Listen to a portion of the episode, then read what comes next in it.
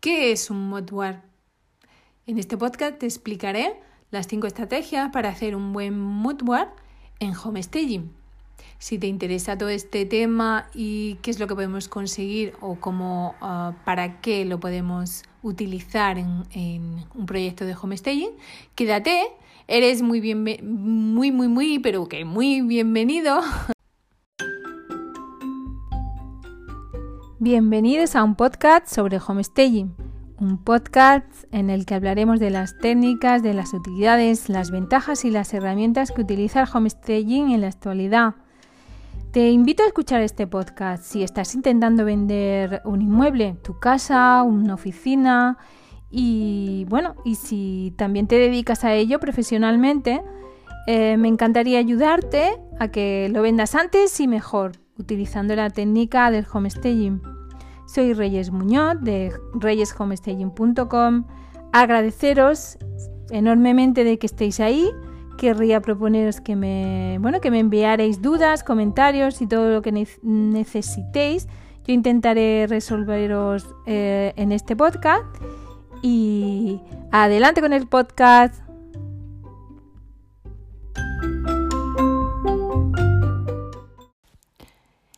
¿Qué significa la palabra en inglés mutual? Se utiliza para definir un tablero de inspiración visual que se crea para plasmar en imágenes lo que tenemos en mente o lo que queremos transmitir, ya sea a un cliente o a cualquier persona que necesite inspirarse en algo. Los moodboard o tableros de inspiración pueden ser físicos o también pueden ser digitales. En este caso nos centraremos en los digitales. El objetivo es definir la idea que podemos tener en la cabeza sobre un proyecto y plasmarlo visualmente, para que tu cliente se haga a la idea perfectamente de lo que queremos uh, llegar a conseguir con nuestro proyecto.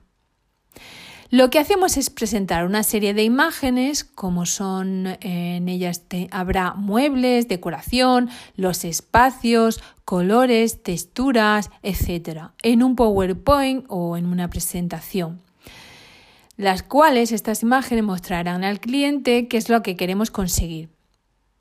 Es una muestra mm, de lo que queremos utilizar para así conseguir el resultado esperado.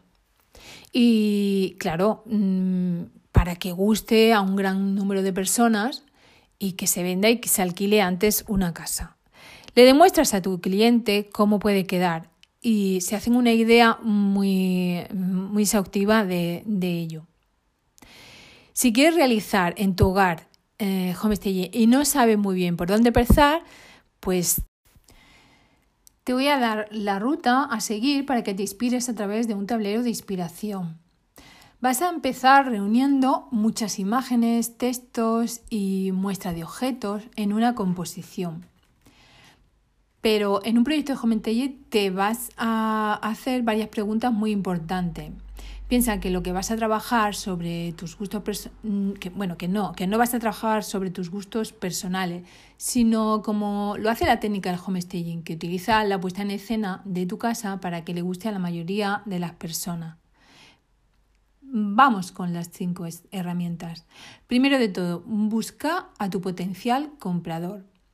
Para ello vas a averiguar cuál es el público que podría interesarle tu casa. Puedes preguntarle al agente inmobiliario, a un agente inmobiliario o a tu agente inmobiliario si no lo eres, o puedes indagar tú mismo por la zona para saber mm, quiénes son las personas que están comprando por allí.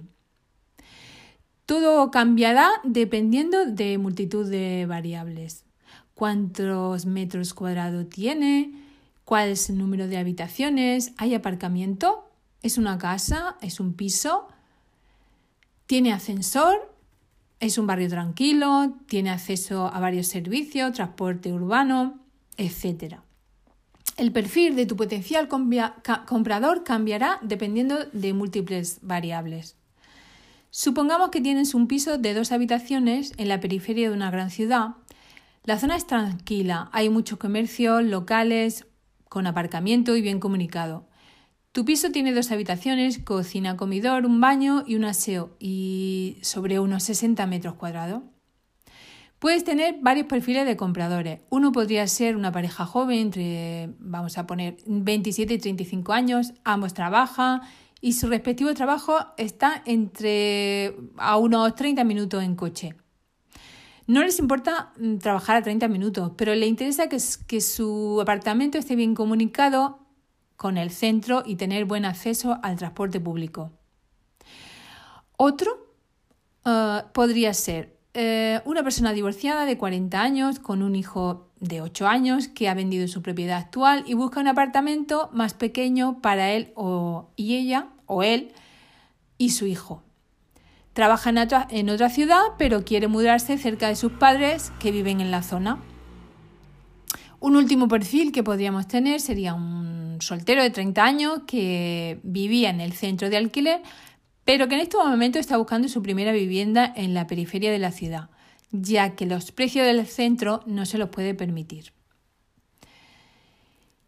¿Qué haremos con toda esta información? Decoraremos la estancia dirigiéndonos a ese público, a uno de los tres o a los tres, ya que la franja de edad son muy similares. En la actualidad hay una tendencia de dar una segunda vida al objeto de segunda mano, como por ejemplo restaurar cabeceros antiguos o pintar las sillas de nuestras abuelas de diferentes colores. Puede modernizar los muebles pintándolo con colores neutros.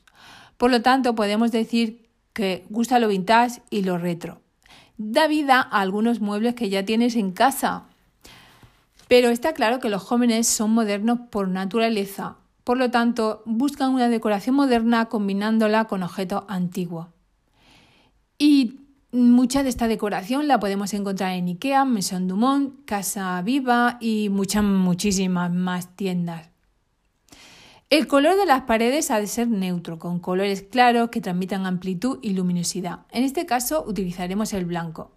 Los muebles también han de ser blancos con tonalidades suaves y neutras. No escogeremos muebles muy grandes ni oscuros. Las habitaciones las decoraremos con cortina y colcha en tonos claros. Todas las conclusiones a las que hemos llegado son porque hemos definido un público y nos dirigimos a él. Vamos a darle vida con la decoración y las plantas, pero no buscaremos más de dos tonos para acentuar las estancias. Con todo ello que tenemos y toda la información que tenemos, ¿dónde vamos a buscar esas imágenes?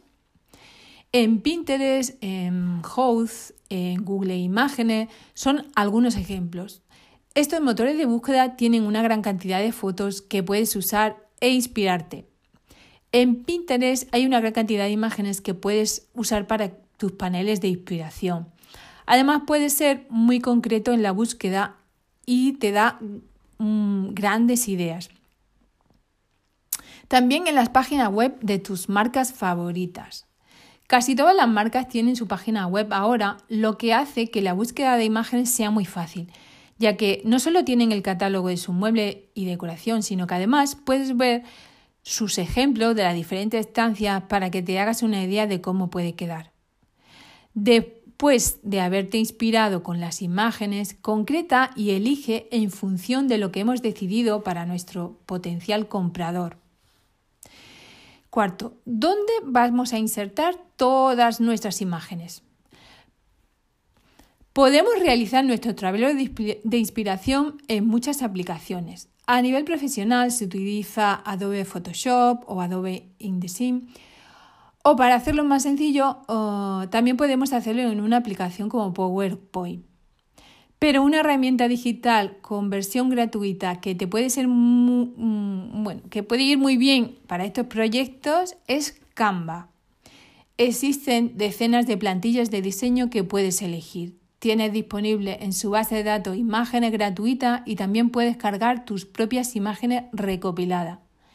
Después cambia los colores, las fuentes y puedes descargar y compartir tus imágenes por correo electrónico y publicarlo en tu cuenta de Pinterest.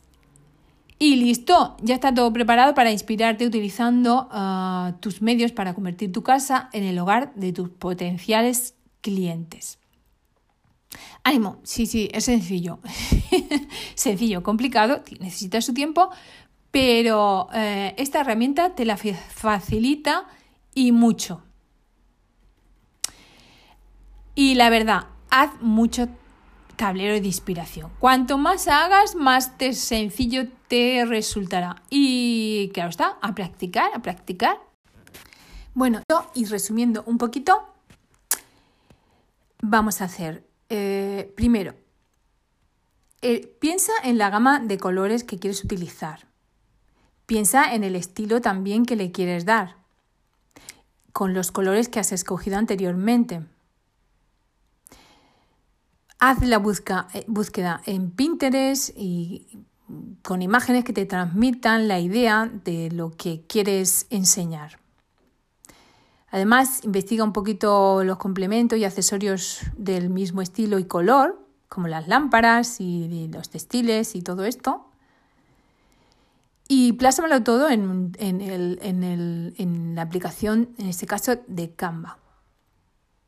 Crea una composición de elementos y guárdalo todo para tener em, que enseñar y que mostrar a tu posible cliente de cómo puede quedar eh, tu trabajo en un proyecto de homestaging. Así será una idea más fácil y muy visual que llega em, mucho antes y te comprende qué es lo que quieres hacer, qué es lo que quieres conseguir para hacer que el resultado final sea impecable y que le guste a la mayoría de personas.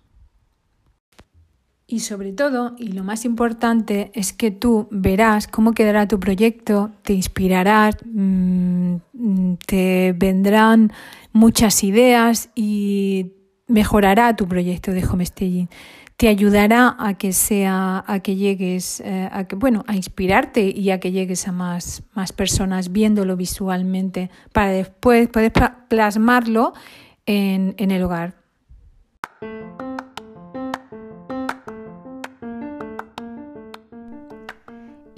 Nada más por hoy. Me despido. Ah, espero que os haya gustado. Si es así, pues eh, darme un like, como se suele decir, o hacerme una review o pasar por mi página web reyeshomestaging.com y bueno, hacerme algún comentario. Aquí estaremos. Muchas gracias. Hasta pronto.